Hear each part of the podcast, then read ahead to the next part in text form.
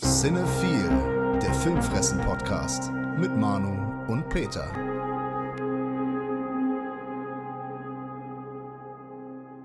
Moin, liebe Cinephile Psychos und Filmfressen-Familie. Wir sind's wieder, die Sonny Black und Frank White der deutschen Filmpodcast-Unterhaltung. Peter, wie ist es? Weiß. Ja, bist du Frank White? Nee, ich überlege nämlich gerade. Wer das ist? Ja. Das sind zwei Filmfiguren. Ja, ich weiß, aber ich überlege gerade aus welchem Film. Also kann ich dir sagen. Soll ich sagen? Ist aber nicht Reservoir Dogs. Nein, Sonny Black ist aus Donnie Brasco Joe, give these humps another drink. It's all they're good for. und Frank White ist aus Gangs of New York. Ah, okay. Äh. King, King of New York, Entschuldigung, von äh, Abel Ah. Ferrara mit Christopher, Christopher Walken. Walken, ja. From here on, nothing goes down unless I'm involved. Okay. Richtig. Ja. Sind aber auch die Rapper-Namen oder das sind Flair. Ali von Flair und Bushido. Bin ich gut? Du googelst schnell, ja, sagen wir es so. Passt doch, Ich bin Flair, ne? auf jeden Fall. Ja, dann passt das tatsächlich. Ja. Wunderbar. Ich, ich bin der bin Bushido.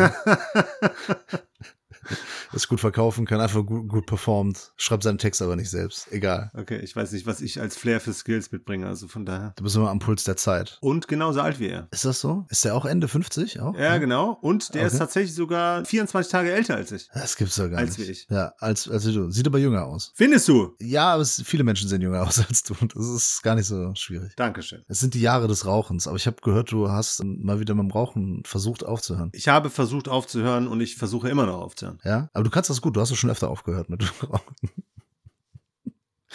Ah, ich brauche ein bisschen Spaß. Ich freue mich total, dass wir jetzt wieder ein paar Filme besprechen. Heute ist ja eine große Patreon-Folge. Was? Davon weiß ich nichts. Macht ja nichts. Mach einfach mit. Okay. Tu einfach so, als wenn nichts wäre. Ja, ja. äh, Zieh's einfach mit. Wir haben ja schon lange versprochen, wir haben die letzten paar Wochen und Monaten haben wir gar keine Patreon-Picks mehr besprochen. Das geht natürlich so nicht. Mhm. Wir können ja nicht umsonst einfach die dicke, fette Kohle einstreichen. Ja, wir haben tatsächlich auch schon die ein oder andere Anzeige gekriegt. Das stimmt, ja. In die Filmfressenzentrale. Ja, Flair stand vor unserem Haus. hat, die, hat die Adresse kundgetan bei Twitter. Und jetzt haben wir es endlich äh, gepackt. Heute besprechen wir nur Patreon-Picks. Es sind auch also von ein paar Leuten doppelt. Sorry, wir können nichts dafür. Ja, das Losglück. Ja, und ich muss mich ein bisschen entschuldigen. Ich habe nicht alles geschafft zu gucken. Ich war letzte Woche krank. Ich war sehr krank. Männergrippe. Es war so schlimm, ich konnte nicht mal einen Film gucken. Es war für mich also schon super anstrengend, kurz auf das Smartphone zu gucken, um, um zu checken, wer hat, wer hat geschrieben, wer hat angerufen, keine Ahnung. Ich war sowas von fertig. Es ging gar nichts, war als hätte jemand einen Stecker gezogen, musste mich komplett resetten. Mi, mi, mi, mi, mi, yada, yada, yada. Ende vom Lied. Also mir sind auch super viele Scheißsachen noch passiert am Wochenende und so. Ich hatte eine Wanze in meiner FFP2-Maske, wurde hier so ein bisschen rassistisch angegangen und so von irgendwelchen Hashtag MeToo, Fülle Fans äh, Frauen hier und so. Und das war alles ein bisschen scheiße. Mein Handy ist kaputt gegangen. Mhm. Einfach so. Es hat sich einfach aufgehangen. Es ist, es ist ja nicht geimpft, mein Handy, dann einfach komplett in Lockdown gegangen. Einfach so. Und jetzt muss ich alle Daten wieder beschaffen. Ich muss das komplett alles neu aufsetzen. Ich habe keine Kontakte mehr. Das ist alles weg. Die Welt ist im Untergang geweiht. Weißt du, was hilfreich sein könnte? Backups in der Cloud zu machen. Ja, im Vorfeld, aber das lässt sich jetzt ja nicht wieder gut machen quasi. Aber es gibt eine Möglichkeit, wie du ganz schnell an ganz viele Daten rankommst. Die Daten kaufen. Ja, das ist natürlich auch aber kostenlos. Wir könnten jetzt einfach deine Nummer vorlesen. Also 0171 und 6 mal die 6. Das ist 0221 110 0037. Okay, was war das für eine Nummer? Die 110, weißt du nicht, was das für Das eine ist Nummer Kölner Nummer, aber das Kölner Polizei, aber So. du hast doch noch hinten rauszahlen genannt. Ja, ist ja egal. Muss erstmal die 110 eingeben. Achso, ja, okay. 000000. Nein, egal. Und deswegen freue ich mich, dass wir jetzt ein bisschen über Filme sprechen können, weil die letzten paar Tage liefen echt nicht so cool. Da sind ja ein paar schöne Filme dabei, beziehungsweise ein paar Rewatches Mhm. waren für mich auch dabei. Da ist sehr interessant, wirklich nach ein paar Jahren mal so ein paar Filme nochmal zu gucken und zu schauen, was sich denn da so getan hat. Was sich verändert hat. Für mich war es tatsächlich insgesamt waren es vier, die ich nicht kannte. Das gibt's ja nicht. Von den sechs, die wir jetzt besprechen werden. Sechs? Sechs. Stimmt.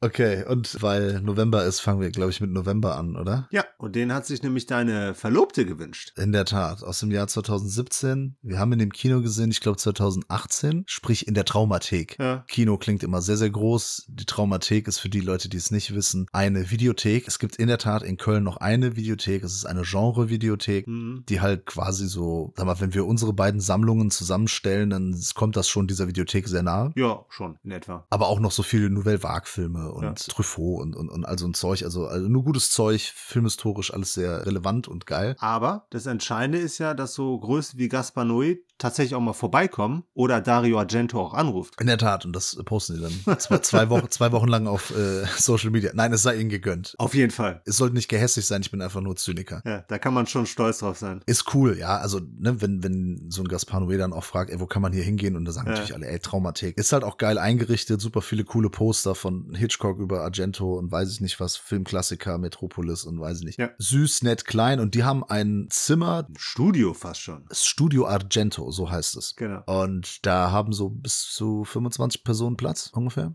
Ja, maximal, aber glaube ich. Ja, und da gibt's dann eine Leinwand und einen Mitarbeiter, der uns erkannt hat. Ja. Super nett war das. Äh, Mhm. Der kam zu uns und hat gefragt, sag mal, äh, habt ihr diesen Film Saint Maud besprochen? Ja. Und wir so, ja, haben wir getan. Und er so, das war ein cooles Video. Ah. Fand ich gut. Ja. Und das ist derjenige, der da einmal im Monat Veranstaltungen macht und Filme zeigt. Mhm. Wir waren zuletzt da, um A Dark Song zu gucken. Den besprechen wir im nächsten Podcast. Korrekt? Ich wollte ja davon erzählen, dass wir November da gesehen haben. Ja. Also ich damals mit meiner, damals war es äh, meine Freundin, haben den gesehen und es war, glaube ich, auch November. Es war auf jeden Fall irgendwie Ende des Jahres und perfekt. Meine Freundin hat sich direkt in diesen Film verliebt, also meine mittlerweile Verlobte. Ihr wisst, wen ich meine, so. Und hat den direkt auf Blu-ray gekauft. Es hängen nicht viele Poster bei uns in der Wohnung, aber das Poster hängt an der Tür zum Wohnzimmer. Ja, weil er euch beiden ja auch sehr gut gefallen hat. Ja, es ist so Post-Rock-Album-Cover der Film. Ja. Also wer so auf Post-Rock oder auf Black Metal steht, also ich, ich habe einige Alben hier von diversen Bands, deren Albencover, die sehen äh, aus wie der Film ja. und fühlen sich auch so an. ja. Und wir haben Black Phillip auch drauf. Black Phillip? Ja. Ach so, nee, auf dem Cover bei mir ist äh, aber die Dame drauf. Ja, beim Hintergrund ist da auch der Black Phillip. Ach so, der Dings, der Goat. Genau. Ja, ja, stimmt. Und du hast ihn jetzt zum ersten Mal gesehen, ne? Nee, habe ich nicht. Ich hatte den tatsächlich damals auch, aber woanders halt in Bonn in dem kleineren Kino mit meiner Freundin geschaut. Ah, okay, ja. Aber wir haben noch nie wirklich über den gesprochen, ne? Ja, das hatte folgenden Grund. Ich fand den damals echt kacke. Also kacke ist übertrieben, aber ich konnte wirklich gar nichts damit anfangen. Okay. Hat sich ein bisschen geändert. Was natürlich kein Grund ist, nicht darüber zu sprechen, ne? Ja, ja, klar. Aber trotzdem war es wahrscheinlich damals der Grund. Das ist ja auch nicht ganz einfach. Das ist ein Film aus Estland. Genau. Und wie soll man sagen, das ist halt, da ist viel Fol- Folklore drin. Hm. Es ist märchenhaft, es Ja. ist so ein bisschen traumhaft. Und wie gesagt, ich bin nicht bewandert in der estnischen Folklore. Hm, ich zufällig auch nicht. Da geht es aber auch viel um Liebe und um Hass. Ja, Peter, erzähl doch noch ein bisschen. Ich quatsch wieder so viel. Wir hören dir doch auch ab und zu mal gerne zu. Surreal würde ich auf jeden Fall noch dazu packen. Und wer einen Eindruck gewinnen möchte, beziehungsweise ich glaube, ich könnte durch die Eingangssequenz so ein bisschen widerspiegeln, was den Film so ein bisschen ausmacht. Weil es dann schon doch ein sehr fantastischer, also ne, so, so fantasieanregend, beziehungsweise er hat auch fantastische Elemente, die er aufgreift. Ja, es ist so, so ein düsteres Märchen. Ja. Fantasy-Film, ja. Ja, wir sehen hier am Anfang, wie eine Kuh von einem Grad. ja, genau. Das ist ein. Boah, ich wüsste gar nicht, wie ich das jetzt äh, genau beschreiben soll, aber das ist ein. Grad ist quasi so, das sind Gegenstände, die Ja. zusammen gebastelt werden, die eine Seele haben. Ja. Das kann man, glaube ich, so sagen. ne? Ja. Und dieses Ding entführt eine Kuh und bewegt sich dann quasi wie ein Flugzeug, weil es so rotierende Blätter mehr oder weniger hat und fliegt mit dieser Kuh über eine schöne Landschaft. Ja, das klingt jetzt alles er- erstmal wie so ein Film von Quentin Dupieux. ja.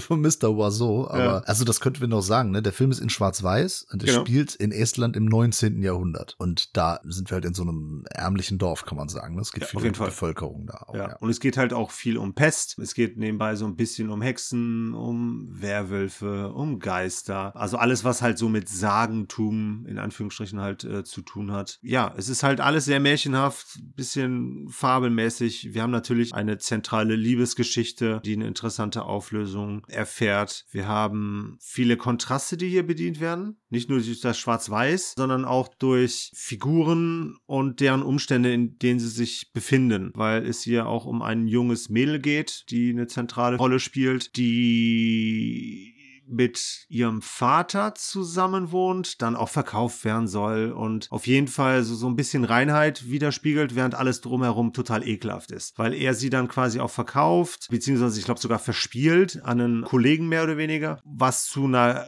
relativ ekelhaften Szene führt und uns halt eigentlich vor Augen führt, wie dreckig da alles ist und was für Kontraste hier teilweise aufeinandertreffen. Ja, optisch ist das auch so ein bisschen wie, es ist schwer, ein Gott zu sein. Auch durch das Schwarz-Weiß und durch Ja. das Dreckige und so. Den habe ich bis jetzt immer noch nicht gesehen. Ja, der ist aber auch äh, hart. Der ist auch äh, Ja. schwer, schwer zu ertragen, sage ich ganz ehrlich. Und geht drei Stunden. Der Film hier geht ja äh, etwas mehr äh, als zwei Stunden, die man lockerer weggucken kann, als Ja. die drei Stunden. Es ist schwer, ein Gott zu sein. Da hilft die Cinematografie, weil ich finde, die Bilder sind fantastisch. Hm. Ne, da ist wirklich jede Einstellung, also Bildkomposition ist da auch so ein Stichwort. Äh, Da ist wirklich jedes Bild, wie gesagt, ein Albumcover wert, sozusagen.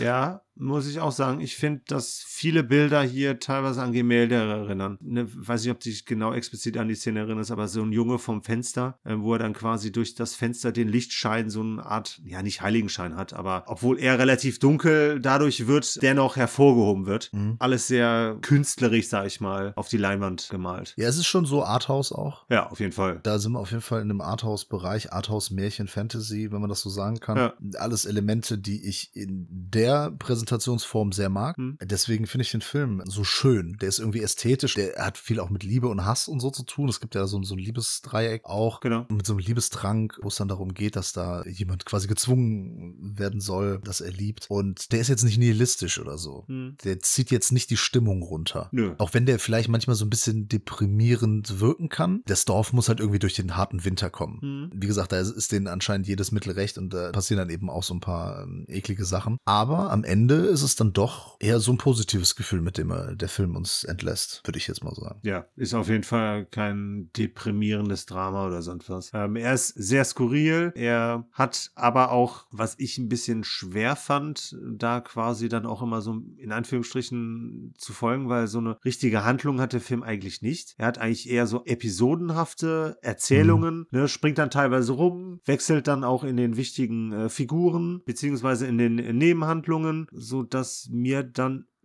irgendwann so ein bisschen das Gesamtbild verloren gegangen ist. Ja, es sind mehr, ja, Versatzstücke klingt immer so negativ, aber Ja. episodenhaft beschreibt es auf jeden Fall schon genauer. Wie gesagt, ich kenne mich da in dieser Sagen- und Folklore- und Märchenwelt in Estland nicht so aus. Ja. Kann ich nicht viel zu sagen. Deswegen ist der Film vielleicht auch für manche Menschen, denen das nicht bewusst ist oder denen das nicht bekannt ist, noch schwerer zugänglich. Wir haben ja noch Dieter Laser, der da mitspielt. Stimmt, richtig. Der Michael Bold, der meinte mal, dass Dieter Laser diesen Film hasst. Okay. Oder gehasst hat. Er lebt ja auch leider nicht mehr. Ah, vielleicht wegen der Rolle. das ist bitter. Was? Das ist fies. Das war jetzt. Ich hab jetzt Dass er wegen der Rolle nicht mehr lebt. Nein, den Film gehasst. So. Typ. Okay, schönes Missverständnis. Ja. Das mag sein. ja. Regisseur ist Rainer Sa Sarnet oder Sarnet. Kenn ich nicht. Ich weiß es nicht. Ich kann das auch nicht zuordnen. Also alles, was wir gerade gesagt haben, wer mit diesen Begriffen was anfangen kann, da würde ich sagen, würde ich schon empfehlen. Du fandst ihn jetzt ein bisschen besser. Ja, genau. Aber immer noch, mir fehlt da irgendwo so das Gesamtbild. Öffnest dein Herz immer noch nicht ganz. Das ist noch ein bisschen verschlossen. Du mich auch. Was denn? Dem Film gegenüber. Dem Film. Ja, diesem, diesem ja, Film, genau. November. Diesem Film gegenüber. Von mir aus. Hat dich denn der nächste Film so ein bisschen mehr am Herz gepackt? Hat er dich ein bisschen weicher klopfen können? Boah, da, das ist eine gemeine Frage. Weil ich finde nämlich die Grundidee finde ich eigentlich ganz interessant. Und Vielleicht auch hast du ja auch eine gemeine Antwort. cool. Ja, eigentlich nicht. Okay. Ja, also zunächst einmal die Rede ist von Der Mann ohne Gravitation. Ja, oder auf Italienisch The Man Without Gravitation. oder auf Englisch L'uomo senza gravitas, glaube ich. Genau. Den hat sich auch niemand anderes als der gute Alejandro, Alessandro gewünscht. Ja, von Cinema Volante. Alle mal dahin. Schön Abo dalassen, falls ihr es noch nicht getan habt. Und wenn ihr Zeit habt morgens und nicht wie so Leute wie ich, die dann arbeiten müssen, äh, könnt ihr euch mal bei Twitch auch mal reinziehen. Da bespricht er live, was er so geguckt hat und so. Das ist ganz lustig. Mal gucken nennt sich das. In Anspielung, glaube ich, an eine alte Sendung von Stefan Raab, die er mal auf Viva hatte. Egal. Kann man auf jeden Fall mal auschecken. Der hat sich den Film gewünscht, weil es natürlich ein italienischer Film ist. Natürlich, das war der einzige Grund. Der hat sich bisher nur italienische Filme gewünscht. Boah, das ist ein Rassist. Meinst du? Ja, total. Nee, das, äh, das, das, das wir besprechen nie wieder einen Film von ihm. Patriot. Patriotismus ist nah am Nationalismus und das ist nah an, Genau. nah an Rassisten. Ja, egal. Ja, also, die Grundidee ist die, dass eine Frau, deren Mann, glaube ich, komplett verschwiegen. Nee, nee, sie sagt auf jeden Fall, äh, dass sie nicht mehr weiß, wer der Vater war, was ich auch äh, lustig fand. Mhm. Die gebärt auf jeden Fall einen Sohn, dem Gravitation ein Fremdwort ist und somit die Füße nicht auf dem Boden halten kann und halt quasi ab dem Zeitpunkt der Geburt schwebt. Also eigentlich, wenn ihn, irgend, wenn ihn nichts festhalten würde, würde das Weltall ihn sozusagen äh, begrüßen. In der Tat. Das ist ein sehr, sehr abgefahrenes Bild, wenn er da so nur an der Nabelschnur hängt und dann über, Richtig. über der Mutter, die ihn gerade ge- geboren hat, wie er da so hängt. Hat schon was Engelhaftes und das Ja. wird ja dann quasi auch so ein bisschen das Thema hier. Genau, also er wird dann oft als der Angelo, als der Engel bezeichnet, aber er wäre dann doch lieber Batman. Richtig. Er ist großer Batman-Fan, was ich ihm zu keiner Zeit verübeln kann. Ja. Ich meine, selbst Robin wäre gerne Batman. Jeder wäre gerne Batman, warum nicht? Nur Batman selbst hat immer so ein Problem damit. Ja gut, ich meine, Batman sein heißt ja auch Bruce Wayne sein und damit ist man halt auch eigentlich Millionär, Milliardär oder sonst was. Von daher könnte ich mir vorstellen, dass viele, die sagen würden, "Äh, ich will nicht gern Batman sein, dennoch gerne Batman wären, weil sie das nicht berücksichtigen. Aber er ist kein glücklicher Mensch, ne? Es ist ein sehr, sehr zerrissener Charakter. Aber es geht leider gar nicht um Batman. Es geht ja um der Mann ohne Gravitation. Naja, später ja schon, ne? Er erfüllt sich ja, seinen Traum auf ja, ganz ja. andere Art und Weise. Spoiler. das ist kein Spoiler, so ein Schwachsinn. Jetzt fährt, äh, zäumt der das Pferd von hinten auf. Auf jeden Fall, ja, bekommen wir erstmal so die Kindheit mit von ihm, ne? Genau. Und Das ist so eine, so eine süße kleine, so ein süßes kleines Drama. Ja, lernt ein kleine, ich weiß gar nicht mehr, wie sie hieß, ein kleines Mädel halt kennen, Mhm. der er auch sein Geheimnis in Anführungsstrichen äh, so ein bisschen verrät, per Zufall. Das dauert zwar einen gewissen Teil, weil seine Oma vor allem ihn halt quasi so vor der Umwelt, sag ich mal, beschützt. Ne? Er darf nicht rausgehen. Sie möchte halt nicht, dass ihm das blüht, was einem Freak eventuell blühen würde, weil man ihn ja nun mal auch wirklich so ansehen kann. Es ist halt ein kleines Dorf, in dem jeder jeden kennt. Genau. Ne? Und da kommen ja auch immer die Drahtschweiber, die Ja. kommen ja dann vorbei, ne? Und, und wollen dann immer alles. Es ist, es ist wirklich, der Flurfunk ist da sehr aktiv, ne? Genau. Wie das in kleinen Dörfern überall auf der Welt der Fall ist einfach. Ja, so. Und dann haben wir da halt schon eine, in Anführungsstrichen, rührselige Geschichte mit dem kleinen Mädel. So seine erste Freundin und halt auch so eine erste Anzeichen von Liebe. Ja, und dann haben wir einen harten Cut und sehen ihn dann quasi in der zweiten Hälfte als Mann ohne Gravitation. Mhm. Ich weiß jetzt nicht, wie weit wir da gehen sollen, aber auf jeden Fall wird sein, in Anführungsstrichen, Talent, also seine Fähigkeit, kommt dann halt auch mal zur Geltung und wird genutzt. Und da geht es dann halt auch ein bisschen um Ausnutzung ähm, und solche Themen. Er möchte erstmal in die Welt raus und sich präsentieren und einfach nicht immer in dem Dorf bleiben. Später ist er dann schon irgendwie unterwegs, weil er eben einen Rucksack mit sich rumträgt, in dem halt Steine sind oder was, ne? Also auf jeden Fall, damit er beschwert ist und auf dem Boden bleibt. Genau. Und das ist ein, ein rosa Rucksack, den ihm das kleine Mädchen halt geschenkt hat. Hm, Den Umgang mit ihr hat ja dann die Mutter verboten, hm. sodass das Einzige, was er hat, was ihn an sie erinnert, ist eben dieser Rucksack und er wird von allen immer nur Rucksack genannt. Ja. Weil er halt immer damit rumläuft, ne, damit er halt eben auf dem Boden bleibt. Das weiß aber natürlich keiner. Also er ist dann doch der Freak. Ja. Aber wird äh, nicht so hart deswegen fertig gemacht. Ne? Also er hat jetzt nicht Korrekt. so große Nachteile dadurch. Ist eher so der liebenswerte Freak, ne? so der, der ein bisschen schrullige des Dorfes. Aber möchte dann raus in die große weite Welt und das geht am besten, indem man zum Fernsehen geht. Da zeigt er dann sein Talent. Und das, ich finde, das kann man noch sagen, weil da ja dann noch einiges passiert Hm. wo du dann sagst, es geht um Ausnutzen, da kommen dann ganz viele dramatische Elemente und das ist ja auch noch lange nicht das Ende des Liedes, ne? Da Mhm. geht's dann, gibt's dann noch mal einen Part. Ja, ist jetzt schwierig darüber zu sprechen, ohne das zu verraten, ne? Ja, müssen wir ja nicht. Nee, Aber da geht es ein bisschen um Denkmal, beziehungsweise, ja, wollen wir gar nicht, brauchen wir auch gar nicht drauf eingehen. Nee. Wie gefällt dir der Film denn? Boah, ich bin da ehrlich gesagt ein bisschen zwiegespalten. Ja, ich auch. Okay. Wie gesagt, die Grundidee, die fand ich ganz nett. Es fängt aber schon damit an, dass ich die Schauspieler echt dürftig finde. Aber die Oma ist liebenswert. Ja, die Oma ist cool. Ja. Ich finde die Entwicklung der Figur ein bisschen schwierig. Man will halt quasi schon irgendwo zeigen, dass er quasi nie erwachsen geworden ist. Dadurch, dass er auch lange Zeit zu Hause mehr oder weniger gefangen gehalten wurde. Also Ja. in Anführungsstrichen. Aber dass der bis zum Ende eigentlich keine wirkliche Entwicklung durchmacht. Ja, so das Peter Pan-Syndrom. Ne? Ich meine, als Ja. Junge, wird ja gespielt hier von Elio Germano, also als Erwachsener. Ja. Als Junge ist der ja noch süß. Genau. Äh, der Oscar. Und später, wenn Elio Germano Bono ihn spielt, ist er halt auch nicht mehr süß. Weißt du? Finde ich. Und das ist halt so ein bisschen weird, dass so dieser erwachsene Mann, ich meine, ich weiß, wofür das alles stehen soll und so. Und irgendwie, dann kommt ja ein ganz anderes Thema, so diese Kommerzialisierung Genau. von Talent und sowas. Und er hat mich halt die ganze Zeit gefragt, was das eigentlich dann soll mit dem Fliegen. Ja. Das hätte man auch anders machen können. Der hätte jetzt auch irgendwie mit dem zweiten Kopf geboren worden sein können. Irgendwie sowas, ne? Ja. Es hat nur ganz am Ende einen Payoff. Richtig. Dann, äh, wie du es eben schon so ein bisschen, ja. genau, wie du es gerade gespoilert Ja, genau. Nein, aber man weiß ja nicht genau, was passiert. Genau. Aber da hat es dann wirklich mal einen Payoff, da hat es dann auch äh, Sinn. Ist aber ein bisschen wenig. Ja, ja, weil Ja. ich finde irgendwie, der Film kommt nicht so richtig in die Gänge. Ja, die hat auch kein gutes Pacing, wie ich finde. Nee, nee, das ist so das, was ich äh, sagen möchte. Es ist wirklich so die, diese verschiedenen Stationen, die wir da haben, die sind halt wirklich auch abrupt vorbei. Genau. Wie gesagt, der hat süße Momente. Ja. Und und der geht auch ans Herz, so ist nicht. Mhm. Ne? Wir sind ja nicht komplett aus Stein. Aber irgendwie fehlt mir da was. Ja, und ich fand, da kam dann auch im zweiten Teil, oder wenn es nicht sogar schon der dritte Teil war, äh, es war der dritte Teil, wo er im Rollstuhl sitzt. Oh, Spoiler, das war ein Spoiler. Er tut so. Ja. Oh nee, das war jetzt ein Spoiler. Musste alles mit der Triangel wegpiepen hier. Wegzensieren. genau, da fand ich es halt dann schon ein bisschen kitschig, was sie damit, also mit einer wiederkehrenden Figur gemacht haben. Ja. Ja, also ich tue mich mit dem Film tatsächlich schwer. Also der hat seine Momente, aber es reicht halt nicht, um insgesamt zu überzeugen. Ja, weil er nicht, er hat nicht so einen Plan, den er verfolgt. Genau, genau. Der schneidet viele Sachen an Ja. und lässt sie dann auch wieder fallen. Und dann denke ich mir so, ja, hätte man vielleicht in einer Serie machen können Ja. oder in einer Miniserie, aber so ist das irgendwie ein bisschen verschwendet. Ein bisschen Ja. ver ver vergeudetes Potenzial. Leider. Was ich schade finde. Der regt nicht auf, der Film, ne? Der, Nee, nee, nee, der nervt auch nicht oder ist auch gar nicht ätzend. Aber um wirklich zu packen, ne? Um wirklich Mhm. unser Herz zu erwärmen, da fehlt mir dann das große Bild. Ja. Was dann halt in der letzten Szene ist das auch irgendwie dann, ne? Es ist alles süß, nett, kitschig, Ja. aber ja, der Weg dahin ist halt äh, manchmal so zackig und hektisch, also nicht hektisch, aber es, er geht bis dahin auf jeden Fall ein paar äh, komische Wege.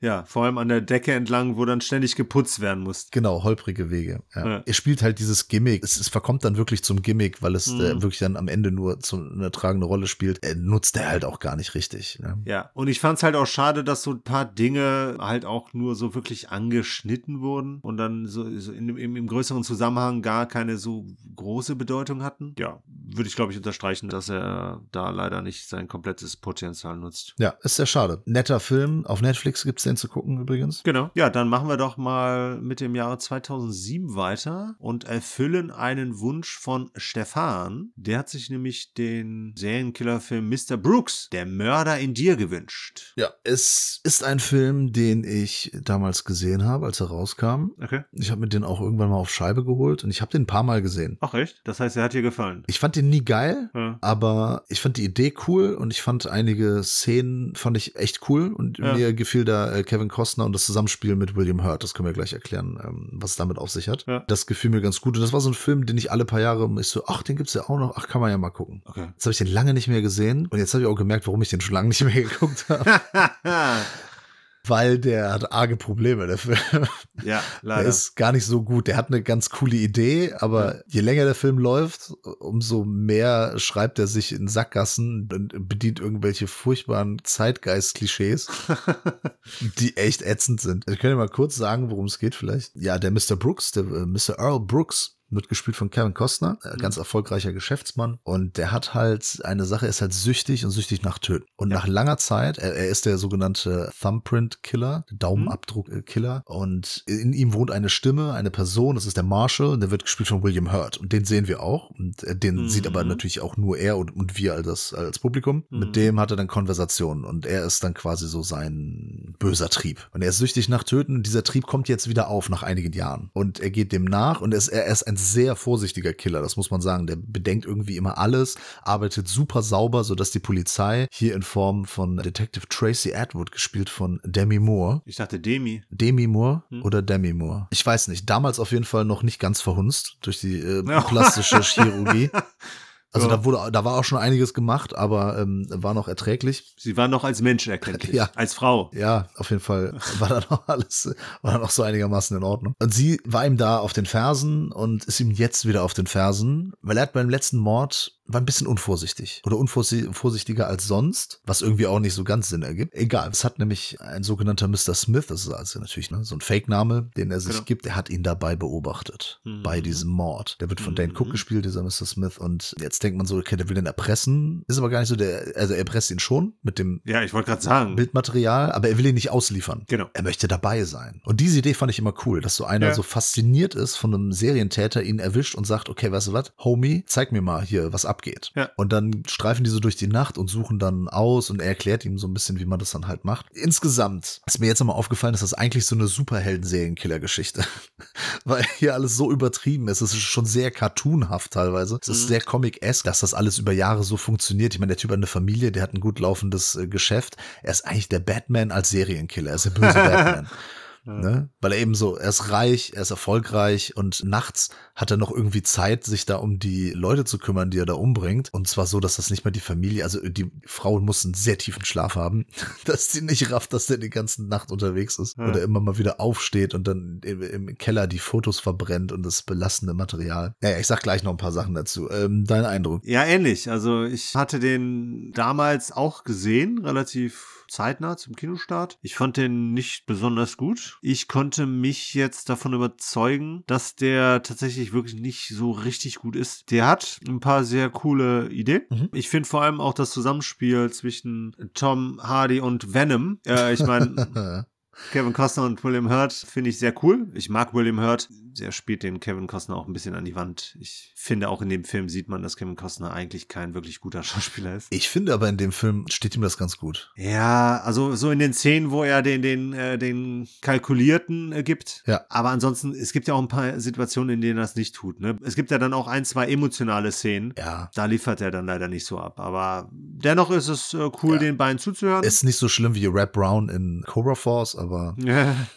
Aber das war's auch schon fast, weil ich ansonsten finde, dass der Film komplett überladen ist. Ja, das ist mir auch aufgefallen diesmal. Jetzt, ich weiß nämlich jetzt genau, warum der nicht so gut ist, aber Ja. erzähl mal. Der macht so viele Töpfchen auf. Um Ja. jede Hauptfigur hast du 5000 Nebengeschichten. Ja. Es kommt die Tochter mit ins Spiel. Dann gleichzeitig noch eine, ein Mordfall in ihrer Stadt, in der sie studiert hat. Die ist dann auch noch schwanger. Die einzige, die so ein bisschen nebenbei äh, liegen bleibt, ist seine Frau. Ja, die Sache ist, dass die Tochter quasi auch eine Serienmörderin ist. Es wird nicht ganz ausformuliert, aber es ist halt sehr eindeutig. Ja, okay, so weit wollte ich jetzt nicht gehen, aber genau. Also es steht die Frage im Raum, ob das vererbbar ist. Das ist halt auch nochmal so ein Thema. Das ist eigentlich Genau. auch ein Thema vielleicht für, für einen eigenen Film sogar. Ja, ja, richtig, genau, genau. Dann hast du ähm, Serienmörder-Verehrung, ne, der, der in quasi Trittbrettfahrer, beziehungsweise der ihn halt beerben möchte, äh, also, ne, der, der hier Blut leckt, mitmachen will. Hier der, der Typ, der ihn halt erpresst, mehr oder weniger. Ja. Bei Demi Moore, der Figur von Demi Moore, dem Detective, hast du dann halt noch einen Ehemann, der sie verklagt. Und dann hast du noch ein Raubpärchen. Ich weiß gar nicht mehr genau, in welcher Konstellation die stehen. Also in welchem Verhältnis die zueinander standen. Äh, Die äh, Demi Moore-Charakter hat ihn, glaube ich, ins Gefängnis gebracht oder so. Ja, ja, aber was das mit dem ganzen Fall zu tun hat, das habe ich nicht mehr ganz verstanden. Weil die ja schon versuchen, alles irgendwie zusammenzubringen. Äh, bringen. Das kann ich dir sagen. Da haben die Produzenten gesagt, ey, pass mal auf, in diesem Film ist zu wenig Action. Wir brauchen Action, wir brauchen eine Ja, okay. Verfolgungsjagd. Ja. Also, was passiert? Detective Art Atwood wird entführt. Und da gibt's eine Verfolgungsjagd. Und dann gibt's später auch diese Schießerei. ja, Der Film, der wäre auch viel besser, wenn das alles nicht drin wäre. genau. Da hätte er nämlich die coole Atmosphäre die ganze Zeit behalten. Aber der. Film will halt alles machen. Der Film will noch ein bisschen Sieben reinbringen. Ein paar Jahre zuvor kam Saw, der auch sich ein bisschen an Sieben orientiert hat. Die wollten das auch noch reinbringen. Ne? Mhm. Dann haben sie es halt alles gemacht. Ne? Dann gibt's irgendwie so eine Stroboskop-Szene. Also es ist halt dunkel und dann sieht man nur die Mündungsfeuer, die dann Licht machen. Mhm. Und dann kommt so bescheuerte Elektromusik, so ganz furchtbar. Das ist halt alles sehr schlecht gealtert. Und du hast es gesagt, es ist überladen, weil die halt alles da reinbringen wollten. Und das ist nämlich genau das, was mich genervt hat, jetzt Ja. beim neuen Gucken, sind diese Side-Arcs um diesen Demi Moore-Charakter. Mhm. Das mit dem Mann viel zu überflüssig, viel zu ausgewalzt. Ja, Später ist das ja wichtig, weil ein Verdacht auf sie ja gelenkt wird. genau. Aber das hätte man trotzdem alles mal einkürzen können. Mhm. Da ist zu viel Fokus drauf. Das Mhm. nimmt viel zu viel Zeit weg für die, für die wichtigen Figuren. Dann noch dieses Bescheuerte mit dem, dass der der eine Typ da Rache nehmen will. Beim ersten Mal ist es ja noch so, dass er sie entführen will und beim zweiten Mal ist ja so, dass sie quasi zufällig sich über den Weg laufen. Stimmt. Das ist das Äquivalent zu, also, beziehungsweise wir sehen da ganz genau, dass da ein Produzent gesagt hat, da muss noch eine Schießerei rein. da macht das, wenn die da und da ist und dann, das ist so ganz billig reingeschrieben. Einfach nur damit noch ein bisschen Action drin ist. Genau, wir müssen den Story Arc irgendwie jetzt hier zu Ende bringen. Die holen ja dann dieses Pärchen einfach nochmal aus der Schublade und Ja. wie sie es dann wieder rausschreiben, das ist halt so faul. Das ist einfach so, okay, die tauchen einfach, zufälligerweise wohnen die in diesem Apartmentkomplex. Deswegen laufen die sich über den Weg. Ich will jetzt nicht zu viel spoilern, aber dann werden die auch so ganz billig wieder rausgeschrieben. Und denkst so, das war's. Ja. Was? Wie sie sie rausgeschrieben haben, fand ich dann schon wieder lustig. Ja, das ist halt mega übertrieben. Und das Genau. ist eben dieses, es ist alles drüber. Ja, das genau. ist halt völlig überhöht. Und wenn man das aus der Warte sieht, ist der irgendwie ganz unterhaltsam. Äh, Also bietet halt irgendwie Unterhaltung, aber diesen Film darf man echt zu keine Sekunde ernst nehmen. richtig, Das leider. Problem ist, er nimmt sich halt leider selbst ernst. Ja, ja. Und deswegen ist es eigentlich so, für Bad Movie Night ist er vielleicht ein bisschen zu gut, Ja, aber so Gu- Guilty Pleasure ist es irgendwie witzig.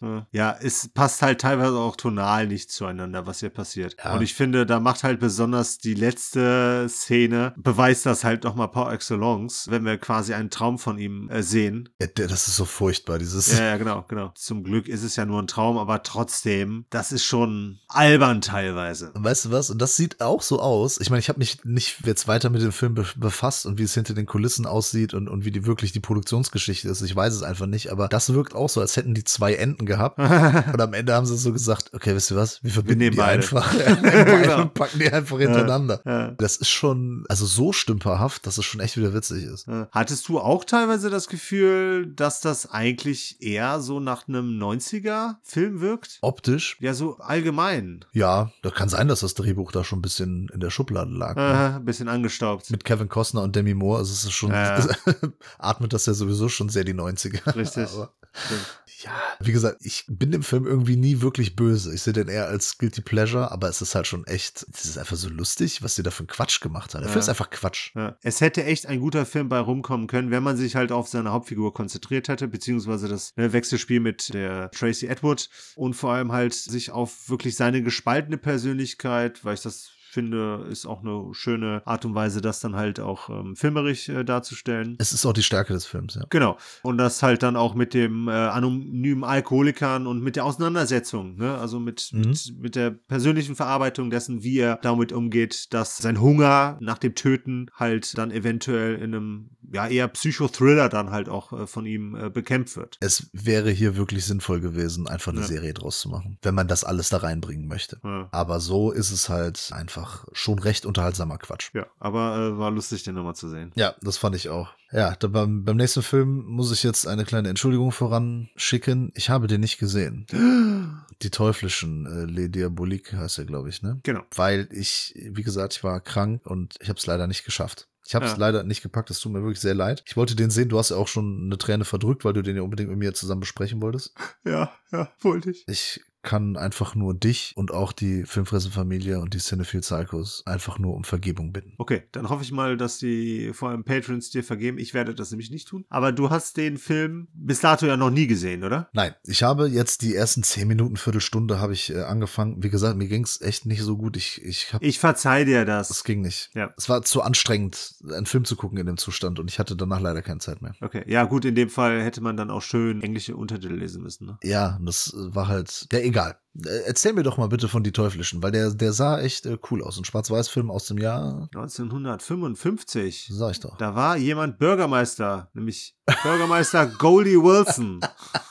nee, das war später, aber Ja, stimmt. Ja. Aber da in dem Jahr kam man auf die Idee, Bürgermeister zu werden. genau. Gute Idee. Ich lasse mich zum Bürgermeister wählen. Ein farbiger Bürgermeister, das fehlt Sie werden es noch erleben, Mr. Carruthers. Ich werde Bürgermeister. Ich werde der mächtigste Mann von Hill Valley. Dann mache ich daraus endlich mal eine saubere Stadt. Gut, dann kannst du schon mal mit dem Fußboden hier anfangen. Und das nur durch Marty McFly. So sieht's aus. Nee, eigentlich durch Doc Brown, der hat ja den Fluxkompensator erfunden, aber egal, falscher Der Film. Zeitreisen erst möglich macht. Das ist übrigens ein Wunsch von Jens, dem guten Jens, der hier großen Geschmack bewiesen hat. Ist für mich auch eine Erstsichtung gewesen. Ich kannte den tatsächlich noch nicht. Ich dachte immer, ich hätte den mal geschaut, aber habe ich tatsächlich nicht. Eidert aus. Ja, das ist nämlich ein ganz großer Horrorklassiker, beziehungsweise eher ein Psychothriller. Ja, so richtig Horror nicht, aber Psychothriller. Französischer Natur mit äh, ein paar coolen Schauspielern, die ich damals nicht kannte. Also, ja, ich kenne die aus keinem Film. Auch jetzt gerade nicht. Aber wir haben hier quasi ein interessantes Rachewerk in Anführungsstrichen, weil wir haben hier auf der einen Seite eine Ehefrau, die herzkrank ist, nebenbei gesagt, und wir haben eine Geliebte eines insgesamt sehr unausstehlichen Direktors einer Schule. Und dieser Typ, der ist echt richtig fies. Da kann man von der ersten Sekunde an, ich meine, du hast die ersten 10, 15 Minuten gesehen, Ja. konnte man nicht ansatzweise Sympathie für diesen Kerl aufbringen. Wie der grundsätzlich mit Menschen und vor allem halt mit seiner Ehefrau und seiner, in dem Fall ehemaligen Geliebten umgeht, Ja. das setzt ihn auf jeden Fall ins Aus. So. Eine der beiden, ich verrate nicht wer, kommt dann auf die Idee quasi, weil sie sich eigentlich von, also die Ehefrau sich eigentlich von ihm scheiden lassen will. Er natürlich ein Problem damit hat, möchte er nicht, ne, weil so verliert er dann auch guten Ruf und so weiter und so fort. In den Jahren hat man wahrscheinlich eine Frau eh nicht so leicht gehen lassen. ähm, kommt dann auf die Idee, ihn quasi umzubringen. Oh. Damit haben wir noch gar keinen großen Spoiler, weil die Geschichte danach erst richtig Fahrt aufnimmt, weil sie es dann anscheinend schaffen, aber dann verschwindet seine Leiche, aber auch irgendwo nicht, weil er dann auch mal gesehen wird und auf jeden Fall verfolgt die beiden Damen, ne, also eigentlich ja das schlechte Gewissen, aber vor allem halt auch der Geist des toten Manns, des toten Ehemanns und des toten Geliebten. Ich würde den auch so ein bisschen mit ja, so ein bisschen Richtung Noir, äh, ne, weil wir haben ja eine Femme Fatale hier irgendwo auch nicht direkt, weil die Frauen hier die krassen Sympathieträger in diesem Film sind. Ich habe den beiden es gewünscht, dass sie es schaffen, den Mann zu töten, ohne dass sie überführt werden. Mhm. Besonders die Ehefrau, die man quasi so ein bisschen dazu drängen musste. Die hatte so leicht masochistische Züge, weil sie halt immer wieder quasi einen Rückzieher machen wollte. Natürlich auch ein bisschen aus Angst vor ihrem Mann, aber natürlich auch, weil sie halt da natürlich einen Groll davor hat, äh, so ein Verbrechen zu begehen. Der Film ist musikalisch hervorragend. Äh, Ich finde, der schafft das dann auch so, die Dramaturgie der Geschichte, der Geschehnisse toll zu tragen. Das fällt sogar schon in der Eingangssequenz sehr stark auf. Ähm, interessant finde ich dann auch so ein paar Nebengeschichten, weil wir natürlich auch sehen, wie sie die Leiche halt äh, beseitigen wollen. Da geht es dann nicht nur um den Weg, sondern halt auch, also nicht um das Wie, sondern auch den wirklichen Weg, also von A nach B, ne, was wird mit der Leiche gemacht, aber von, ich muss sie ja erstmal vom Tatort wegbringen und dort haben wir dann immer wieder interessante Szenen, weil sie jederzeit wieder auffliegen könnten. Und wenn dann der ermittelnde Detektiv hier ins Spiel kommt, der auch sehr cool ist, dazu stelle ich gleich eventuell noch einen Vergleich zu einem etwas moderneren Detektiv an, weil halt immer zwischendurch Situationen existieren, bei denen wir uns dann halt auch Sorge machen, dass die auffliegen, was halt unglaublich äh, zur, zur Spannung und zur Dramaturgie, der halt äh, zuträglich ist. Das heißt, wir sitzen eigentlich die ganzen, ich glaube, der geht etwas unter zwei Stunden, äh, die ganze Zeit sitzen wir gebannt in unseren Sesseln oder wo auch immer und hoffen einfach nur, dass diese beiden Damen halt nicht überführt werden. Ja. Die überrascht, also die Auflösung ist dann natürlich jetzt nicht wirklich überraschend. Aber sie sind schon die titelgebenden Teuflischen, ne? genau. Und das finde ich ist auch so ein bisschen das Gemeine. Ja gut, Mord ist halt immer so eine Sache, ne? Ja, aber der Mann wird hier echt wirklich mies gezeichnet. Ja gut, aber Mord ist halt eine andere Sache, als mies zu sein und als Leute scheiße zu behandeln. Ne? Das ist natürlich Mord nochmal eine andere Stufe. Er hat's verdient, glaub mir. nee, ich bin jetzt auch kein Befürworter vom Mord, so möchte ich das nicht darstellen, aber die Teuflischen ist halt schon etwas überspitzt formuliert, weil sie sich ja quasi hier nur von großem Übel mehr oder weniger versuchen zu befreien. Und da ist ja auch wirklich nur eine tonangebend. Die andere lässt sich da so ein bisschen überrumpeln und kriegt halt leider immer wieder, auch wortwörtlich, eine Schelte vom Mann. Also quasi, sie, sie, sie steht vor ihm und sagt so, ich möchte dich nicht umbringen und kriegt von ihm eine geknallt. Okay. Das ist jetzt ne, nicht wörtlich zu nehmen, was ich sage, aber Ja. sie gibt ihm quasi immer wieder eine neue Chance und wird jedes Mal immer wieder enttäuscht und eigentlich davon überzeugt, dass es doch machen sollte. Mhm. Also ich war irgendwie tatsächlich die ganze Zeit auf der Seite der Frauen. Ja, das ist ja auch vollkommen okay. Das soll ja auch so sein, ne? Ich hoffe. Ansonsten habe ich den Film nicht richtig interpretiert. Ich weiß es nicht. Es ist dann hinten raus, natürlich ist man dann auch in ihrer Position. Ne? Man verspürt dann halt auch genau die Emotionen, die die Frauen hier verspüren sollen. Das schlechte Gewissen plagt einen natürlich, ne? weil Mord nun mal wirklich nicht okay ist, egal wie scheiße jemand ist. Aber da, das schafft der Film dann halt schön, uns dann noch mehr in die Position der Figuren zu versetzen, also der beiden äh, teuflischen Damen. Aber wie gesagt, hinten raus wird dann tatsächlich der Detektiv äh, ein Highlight, weil der so manchmal so ein bisschen wie Columbo rüberkommt.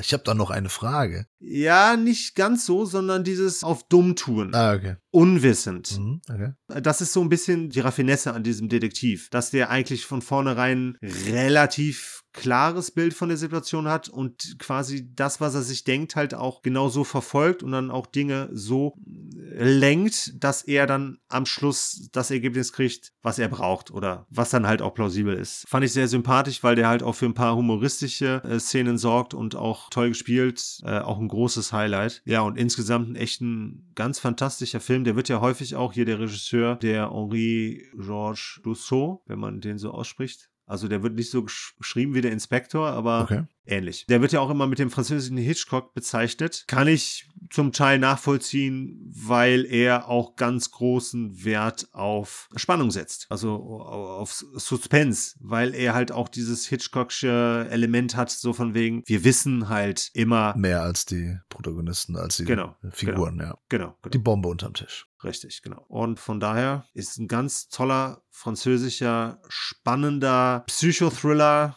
der Extraklasse. Also ich bin äh, sehr froh, den jetzt endlich mal gesehen zu haben. Ich ärgere mich nur ein bisschen darüber, dass es den Film tatsächlich in Deutschland in gar keiner wirklich geilen Fassung gibt. Also ich glaube, die kriegst du maximal auf DVD, musst du schon nach England, um den auf Blu-ray zu kriegen, aber dass so ein Klassiker nicht mal eine würdige Veröffentlichung kriegt. Es gibt ja auch qualitativ hochwertige DVDs. Man kann ihn aber sehen bei plex.tv. Genau. Das können wir natürlich verraten. Und ich werde mir den auf jeden Fall noch angucken. Sehr schön. Hat aus genannten und auch noch anderen Gründen einfach nicht funktioniert bisher. Aber ich hatte, ich hatte schon Bock auf den. Und jetzt noch mehr. Ja, so nämlich. Ja. Aber den nächsten, The Ballad of Buster Scruggs. The Ballad of Buster Scruggs aus dem Jahr 2018. Ja, den äh, habe ich schon mal gesehen von Ethan und Joel Cohen, die äh, sogenannten Cohen Brothers, die Cohen-Brüder. Waren das jetzt nicht nur Geschwister, nur noch? Das sind die Wachowskis. Ich weiß. Und ja, das ist so ein Anthologiefilm. Der sollte auch mal eigentlich eine Serie ursprünglich sein. Der, bei Netflix gibt's den. Das ist ein Netflix-Film. Ich glaube, es sollte erst eine Netflix-Serie werden. Es sind sechs Kurzgeschichten, Mhm. die der ja, titelgebende Buster Scruggs miteinander verbindet. Der wird von Tim Blake Nelson gespielt. Und das ist alles äh, Western. Das Ja. muss man sagen. Das Western-Setting. Aber es sind verschiedene, äh, soll man sagen, Geschichten. Ja, das schon. Aber es sind auch verschiedene Arten und Bereiche des Westerns. Achso, ja. Es gibt einen Banküberfall. Ja, Es gibt eine Hinrichtung. Es Motive. gibt eine Kutsch Kutschenfahrt. Genau, diese verschiedenen Motive. Die Ja. werden alle abgedeckt, aber eben einzeln. in verschiedenen Geschichten Ja. mit verschiedenen Konstellationen. Und natürlich die Besetzungsliste. Der Cast liest sich Coen Brothers typisch. Hochkaräter natürlich Ralph Innocent oder Einstein. Ich weiß immer noch nicht, wie er heißt. Den hatte ich letztes Mal schon hervorgehoben. Ich mag den wirklich gerne. Schon seit The Office, aber irgendwie ist der cool. Ja. Oder auch in The Witch kennt man ihn, äh, hat man ihn natürlich gesehen. Brandon Gleason spielt mit. Mhm. Liam Neeson, James Franco, Tom Waits und ja, auf jeden Fall ganz viele tolle SchauspielerInnen. Ups, schon wieder gegendert. Scheiße. Jetzt. Ah, verdammt. Ah, Jetzt kriegen einige Leute Ohrenklingeln und wisst ihr was, müsst ihr halt mit klarkommen, ist doch nicht so schlimm. Ja, auf jeden Fall gute Schauspielerinnen und Schauspieler und ja, es ist schon ein bisschen länger her, dass ich, dass ich ihn gesehen habe, aber es gibt auf jeden Fall eine Szene daraus auf jeden Fall ein Meme geworden, das ist nämlich, wenn James Franco da bei der Hingerichtung ist, wenn es um den Galgen geht Mhm. und dann so rüber guckt und so, hä, first time, Ja. Fand ich sehr lustig. Ich kann mich noch an den Banküberfall erinnern. Ja. Der war sehr abgefahren, äh, wo dann so ein Typ kommt und sich mit, ich glaube, Kochtöpfen und Bratpfannen Genau. schützt und dann so ein, soll man sagen, so ein Kugelhagel aushält. Ja, das ist ja die Episode mit James Franco. Genau, und dann so zu dem Schützen vorkämpft und Genau. so. Das ist äh, irgendwie echt witzig. Total. Mir hat das äh, damals ziemlich gut gefallen. Ich fand, das hatte auf jeden Fall den Coen Brothers Charme. Ja. Ich weiß, dass einige den nicht so gut finden oder diese Sammlung an Geschichten. Ich fand es halt so abgefahren, dass es wieder cool ist. Es ist aus meiner Sicht trotzdem kein Blood Simple, es ist kein Miller's Crossing, es ist kein Fargo, kein The Big Lebowski, kein Oh Brother Where Art Thou, No Country for Old Men auch nicht, Burn After Reading auch nicht, Inside Llewyn Davis nicht, aber ähm, ich weiß nicht, es ist so ein Konglomerat aus vielen dieser Filme. Hm. Vielleicht noch ein bisschen mehr, ja, True Grit natürlich, offensichtlich Hell Caesar und vielleicht Lady Killers so ein bisschen, auch vom Look manchmal. Hm. Wie, was sagst du denn dazu? Ja, ich sag dazu, ist halt auch schwer, ne? Bei einer Anthologie. Ja. Mit der Anthologie kannst du halt insgesamt, glaube ich, niemals so einen Eindruck hinterlassen wie ein geiler Film. Das kann. Also da kann man mich von mir aus gerne eines Besseren belehren, aber mir würde jetzt spontan maximal eine Anthologie einfallen. The Mortuary Collection. Nee, Dead of Night, glaube ich, war das. äh, Aus den 50er, 60er Jahren. Der es halt wirklich dann auch mit der Ach, Qualität eines Films aufnehmen kann. Da finde ich, ist man halt auch so ein bisschen limitiert, weil besonders hier hast du ja auch die Sache, du hast ja keine aufeinander aufbauenden Geschichten, Episoden. Nee. Die sind ja quasi alle in sich geschlossen. Ja. Was sich hier so ein bisschen als Motiv, finde ich, durchsetzt, was ich auch sehr cool finde, ist Ironie. Und das fand ich bei der ein oder anderen Episode hilarious. Also echt hervorragend. Und ich muss auch tatsächlich sagen, ich finde schon fast die erste Episode die coolste. Are we doing this in English now? Be- Because you said hilarious. You always say hilarious. You No, no, never no. say funny or lustig oder so. Don't mess with my English. Uh, please, do not. Ich fand tatsächlich die erste Geschichte hier mit äh, Buster Scruggs fast schon am coolsten. Auch wenn ich die Pointe halt hab kommen sehen. Äh, Das ist das mit dem, wer zieht schneller, ne? Genau. Und Ah, okay. Er singt das Ganze ja dann auch immer quasi, Ja. nachdem er einen erschossen hat. Fand ich sehr unterhaltsam. Ich fand den Banküberfall auch sehr cool. Es gab dann auch so die eine oder andere kleine, sehr schöne Geschichte. Zum Beispiel die Goldgräbergeschichte, die von einem alten Mann erzählt, der auf der Suche nach einer Goldader ist, äh, die auch findet und dann halt auf einen, der ihm das streitig machen möchte, äh, trifft. Ist das die letzte? Nee, die letzte nicht, ist aber relativ weit hinten, meine ich. Okay. Ich habe es nicht mehr ganz so präsent. Also ich muss sagen, es hat auch hier und da mal so ein paar Hängerchen, weil ich finde auch, fängt stärker an, Ja. kriegt dann so einen kleinen Durchhänger und ich glaube, gegen Ende ist es dann noch wieder ganz cool. Aber das ist sowieso schwierig. Wie bewertet man so eine Anthologie oder wie bewertet man eine Serie, die dann zum Film umgemünzt wurde? Bewertet man die nach dem schwächsten Glied? Nö. Oder nach dem besten oder nach dem Durchschnitt. Das ist sehr unterschiedlich. Ne? Das- Ich glaube, da gibt's verschiedene Herangehensweisen. Ja, klar. Jeder geht da auch unterschiedlich ran. Ne? Ja, sicher. Ich würde halt grundsätzlich dahin gehen zu sagen, so Gewichtung ist halt, wenn, wenn viele Episoden eher einen positiven Eindruck hinterlassen, dann grundsätzlich etwas höher. Und ansonsten würde ich das halt quasi quer summieren. Ne? Also sagen, jede einzelne Episode hat von bla bla bla, ne? Wenn du jetzt mit Punkten oder so einen Scheiß ankommst, Ja. kannst ja einen Durchschnitt bilden und dann hast du halt dein Ergebnis. Also ich finde hier keine Geschichte irgendwie mega hervorstechend, wo ich sagen würde, die ist im Vergleich zu allen anderen richtig, richtig geil und eine ist richtig, richtig scheiße. Ja, das stimmt. Also es, es gibt keinen Bodensatz. Da ist nichts Schlechtes Genau. dabei. Aber das erwartet man jetzt auch bei den Coen Brothers auch nicht. Ne? Ja, aber es ist halt auch nichts dabei, so, wow, mindblowing oder weiß ich nicht. Das ist nämlich die Sache. Also ich habe das mal gesehen und ich habe auch nicht so das Gefühl, ich muss das jetzt noch mal gucken oder so. Ja. Oder, oder häufiger. Ich meine,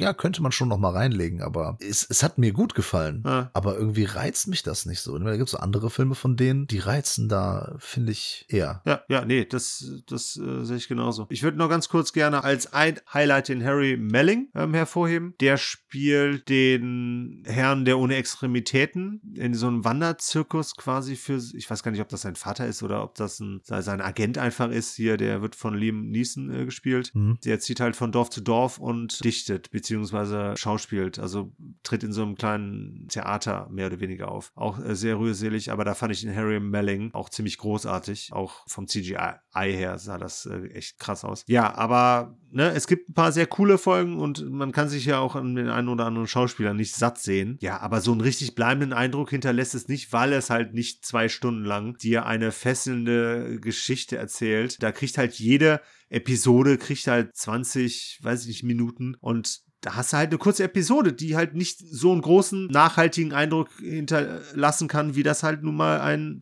zweistündiger Film könnte. Ja, bin ich komplett bei dir. Super. Dann äh, danken wir trotzdem den Stefan, der sich Natürlich. diesen Film gewünscht hat, weil für mich war das tatsächlich auch eine Erstsichtung. Alrighty, right. Yeah! Ja, wir, wir haben äh, bald Feierabend und belohnen uns äh, zum Ende nochmal mit einem Highlight, würde ich mal sagen. Mit einem Versteck. Das Versteck Angst und Mord im Mädcheninternat. Hab ich auch zuerst gedacht, so, oh, äh, schöner Bujo-Film hier auf jeden Fall. Schön frivol. Ja, heißt im Original La Residencia, weil ich ein spanischer Film. Auf Englisch oder der internationale Titel ist The House That Screamed. Also wir haben wieder drei sehr unterschiedliche Titel. Der deutsche gefällt mir überhaupt nicht. also das Versteck finde ich halt keinen guten Titel. Ja, total. Ja, und Angst und Mord im Mädcheninternat, das passt dann schon eher. Ist aber auch generisch. Ja, es ist etwas reißerischer, als der Film die meiste Zeit ist. Ja. Wir können ja mal sagen, worum es sich geht. Ja, wir können aber zunächst mal festhalten, dass sich der liebe Alessandro, den wir hier zufällig auch wieder gezogen haben, sich nicht nur italienische Filme gewünscht hat. Sein spanischer Film. Ach so, ja, ich wusste gar nicht mehr, dass er sich den gewünscht hat. Also, deswegen. Okay. Ist äh, von Regisseur äh, Narciso Ibáñez Serrador. Bitte? Ja, sage ich jetzt einfach mal so. Und Okay. in einer Hauptrolle haben wir Lily Palmer, Stimmt. Ich weiß gar nicht mehr, wer das ist. die Senora Fono. Nein, ich meine, woher man die kennt. Boah, ey, die hat, viel, die hat in super vielen Filmen mitgespielt. Ja. Also ja, das war aber so die bekannteste. Ja, das ist richtig. Naja, auf jeden Fall. Es geht um, ja, ein Mädcheninternat ist schon mal klar. Da kommt eine junge Dame neu hin, die äh, von ihrem Vater dahin gebracht wird. Okay, ist das ein Spoiler? Das ist nicht der Vater. Doch. Ach ja, stimmt. Äh, Der will nur nicht, dass man Ja, weiß, dass, weil er ist ein wohlhabender Mann, Ja, der sagt, er kennt die Mutter und im Auftrag der Mutter bringt er die dahin. Ja. Also er hat eine Geliebte neben seiner Frau und hat auf jeden Fall dann diese Tochter, bringt er da ins Internat, das unter dem strengen Regiment eben der äh, Frau Fourneau, gespielt von Lily Palmer äh, oder Palmer, regiert wird. Kann man das sagen? Terrorisiert. Ja, die führt das, dieses Haus auf jeden Fall wirklich wie ein Gefängnis. Ja. Äh, Das kommt ja dann später auch mal zur Sprache. Sie ist da quasi die Diktatorin. Ja. Wie das nämlich immer so ist mit äh, spanischen Filmen, die sowas mit autoritären Figuren, die sehr dominant sind und äh, eben alles andere klein halten wollen und irgendwie jede eigene Idee im Keim ersticken. Es ist eine Anspielung auf die Franco-Diktatur, sind wir mal Natürlich. ganz ehrlich. Das ist bei vielen spanischen Filmen der Fall. Das ist immer der spanische Bürgerkrieg und oder die Folgen, die in der Diktatur geendet sind. Da finde ich auch, sind die ein bisschen cleverer und auch kreativer, weil wenn, sag mal, wir in Deutschland den Zweiten Weltkrieg oder auch den Ersten Weltkrieg verarbeiten, dann Krieg, Krieg, Krieg. machen wir Kriegsfilme. Ja.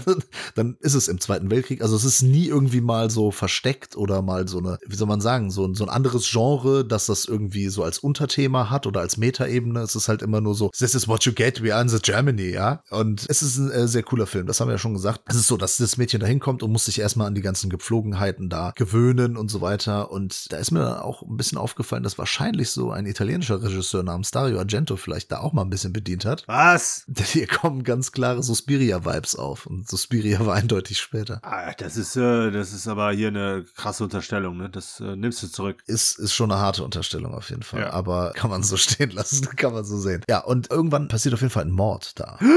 Und die Diktatorin, wie heißt sie denn? Die, die, ich sag's jetzt immer Direktorin. Diktatorin. Die Direktorin des Mädcheninternats. Die will das alles immer so ein bisschen unter den Teppich kehren, weil das Internat von ihr hat irgendwie einen ganz guten Ruf, aber sie führt halt dieses strenge Regiment. Und dann gibt's auch noch so andere Mädchen, die dann eine ähnliche Dynamik in der Gruppe fördern und die anderen so ein bisschen unterdrücken und terrorisieren. Es ist halt so ein Abbild der Gesellschaft natürlich. Und das ist echt cool inszeniert. Hm. Das ist auch spannend. Ist dann schon die Frage, was hat das mit dem Mord auf sich? Später gibt's ja noch einen Mord. Oh. Es ist jetzt nicht so, dass hier so ein Killer umgeht und, und alle zwei Minuten einer stirbt und so. Ne? Der Bodycount ist schon sehr übersichtlich. Ja. Aber es ist schon die Frage, wer ist das? Und da wird schon relativ clever. Ich meine, wir reden hier vom Film aus dem Jahr 1969, Le Mans, dass wir schon gut und gezielt in so verschiedene Richtungen auf falsche Fährten gelockt werden. Was? Ist mir nicht aufgefallen. Äh, Finde ich schon. Ich äh, lag nämlich am Anfang auch falsch. Was? Ja, am Ende denkt man, das läuft dann auf eine Person hinaus und ich so, habe ich doch gesagt und dann ah, war es vielleicht doch nicht so. Nun gut, wichtig ist noch der Sohn von Ja. der äh, Direktorin, weil der ist da auch irgendwie in diesem Haushalt, weil sie da, sie hat keine Zeit, sich sonst um ihn zu kümmern und ey, man, der ist als Jugendlicher in einem Haus Voller Frauen. voller junger Mädchen, die gar nicht mal so unattraktiv sind teilweise. Paradies. Ja, aber die Mutter sagt natürlich, ey, ne, halt dich von denen fern, das sind keine guten Mädchen, die sind alle nicht gut genug für dich und so weiter. Und deswegen kommt noch mal so diese Übermutter raus. Genau. Obwohl sie weiß, dass er natürlich äh, den einen oder anderen Kontakt zu den Damen pflegt. Ja, er spioniert ihr nach, er beobachtet sie. Spanner. Ja, er ist ein kleiner Spanner, aber ganz ehrlich, ist ihm auch nicht äh, vorzuwerfen, wirklich, ist ja klar. Wird jeder von uns tun, ne? Ja. also in dem Alter, bei den Möglichkeiten hätte ich das wahrscheinlich auch getan. Ja, sag ich ja. Ja, was sagst du denn zu dem Film? Schön, dass wir den als Abschluss äh, gewählt haben. Ja. Ich fand den nämlich auch wirklich cool. Ja. Ja, ich auch. Ja, ich weiß. Ich fand den auch so Bildkomposition sehr schön, ne, was so die Farben anging. Also so ein bisschen trister, was das Ganze, das Gotische so ein bisschen unterstrichen hat. Wir haben dann so, so ein bisschen dieses Frivole, ne, weil wir dann auch mal die Damen, ähm, oder weil Sex ja allgemein hier auch so, so natürlich so ein bisschen das Thema ist, so Sex, Liebe, Leidenschaft. Diese Duschszenen, ne, die man heutzutage, glaube ich, ganz anders inszenieren würde. Ja, und da muss ich sagen, das ist das Einzige, was mir in dem Film so nicht ganz gefallen hat. Der war mir ein bisschen zu brav, was das anging. Das hätte ich ja fast gedacht. Ja, ich hätte schon gern so ein paar Moppen gesehen, sag ich ganz ehrlich. Von Kindern.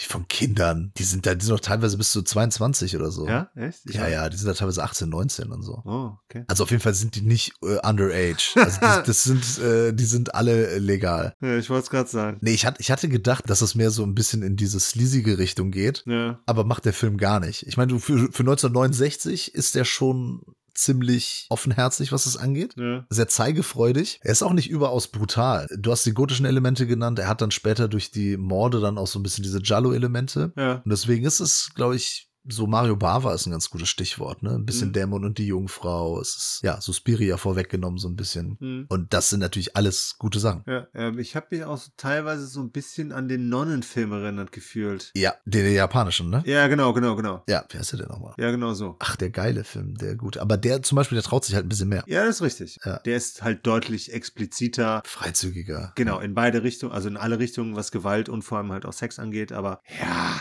mein Gott, ne? Würde ich jetzt auch nicht sagen, äh, bleib mir weg damit, ne? Aber fand ich jetzt auch nicht tragisch. Ich fand vor allem die, ich wollte schon fast Vorarbeiterin sagen, Vorarbeiterschülerin, hier die, die diabolische Schülerin, die quasi von der Direktorin ja hier ausgesucht wird, um dann halt quasi ähm, in den eigenen Reihen halt auch nochmal sozusagen den, den verlängerten Arm von ihr zu spielen. Ja. Ähm, die fand ich großartig. Höchst diabolisch und hassbar und aber auf der anderen Seite irgendwie auch cool. Die Figur hatte mich sehr überzeugt. Mein kleines Problem ist tatsächlich mit dem Film, dass ich eigentlich relativ, eigentlich von Anfang an mit einer Person als Täter gerechnet habe und die war es dann. Ich fand es so offensichtlich, dass ich gedacht habe, das können die eigentlich nicht bringen. Aber für damals, finde ich, war es schon ganz clever. Okay.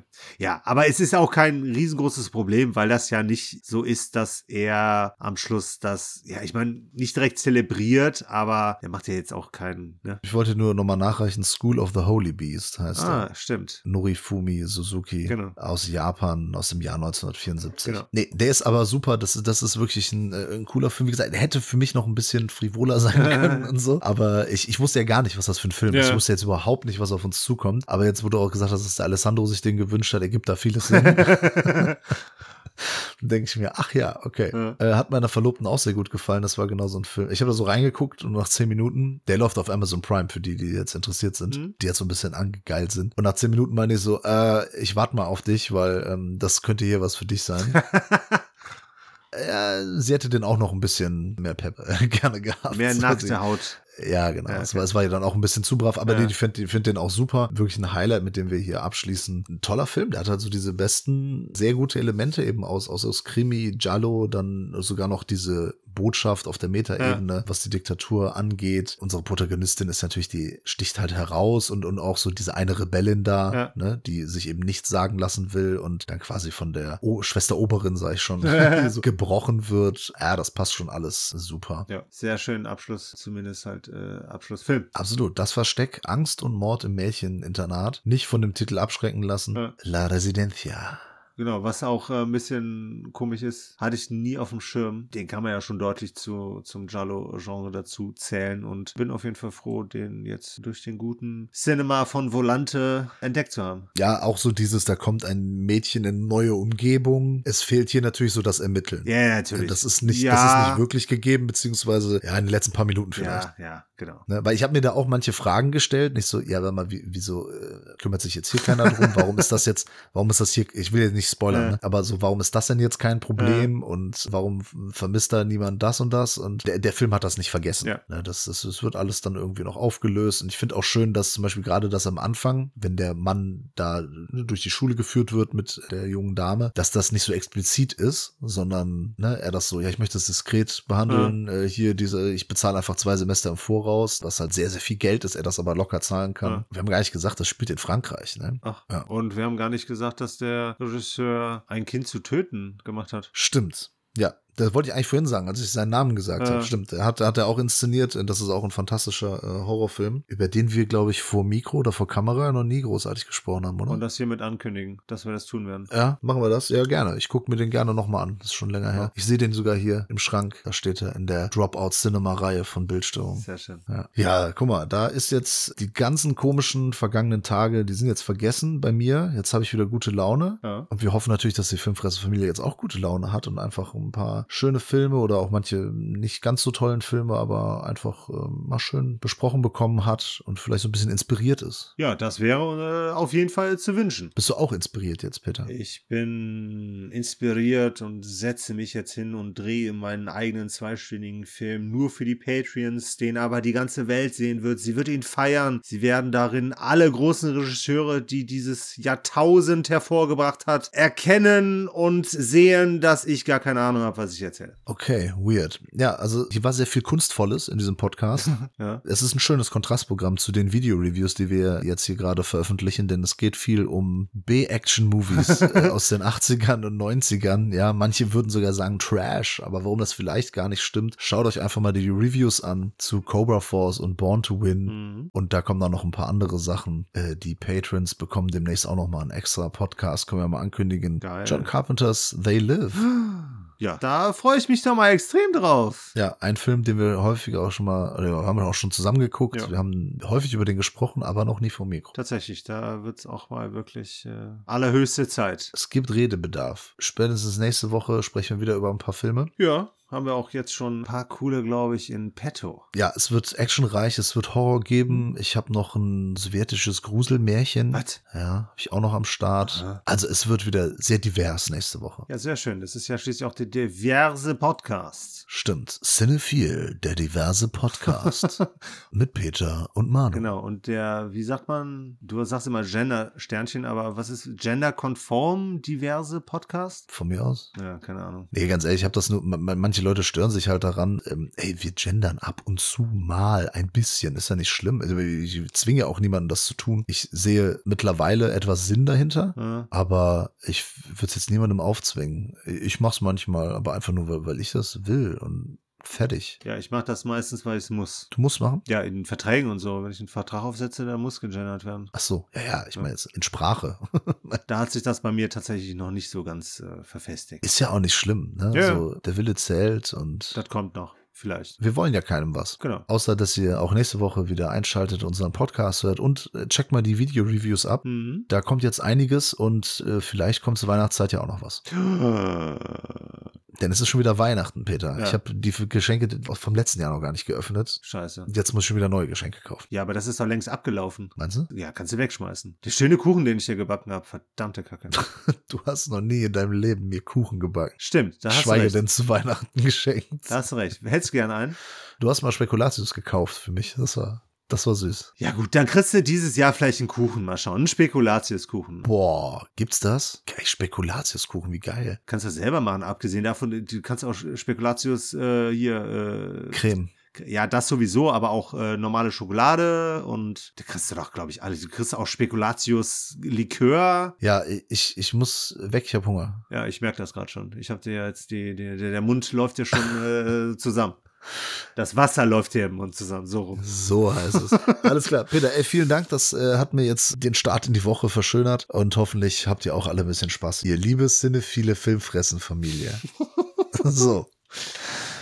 Ah, ich, ich muss in Feierabend. Ich verabschiede mich. Bis nächste Woche. Tschö. Äh, ja, okay, dadurch, dass du jetzt hier alles angekündigt hast, bleibt mir nichts anderes zu sagen, als seid gespannt, was wir nächste Woche wieder mit an Bord haben und euch äh, hoffentlich dann im Zweifel auch empfehlen können. Aus Kino, Home Entertainment und natürlich aus der Patreon-Wunschkiste. Bis dahin hoffe ich, einen schönen Podcast gehört zu haben und verabscheue mich wie jede Woche bis nächste Woche.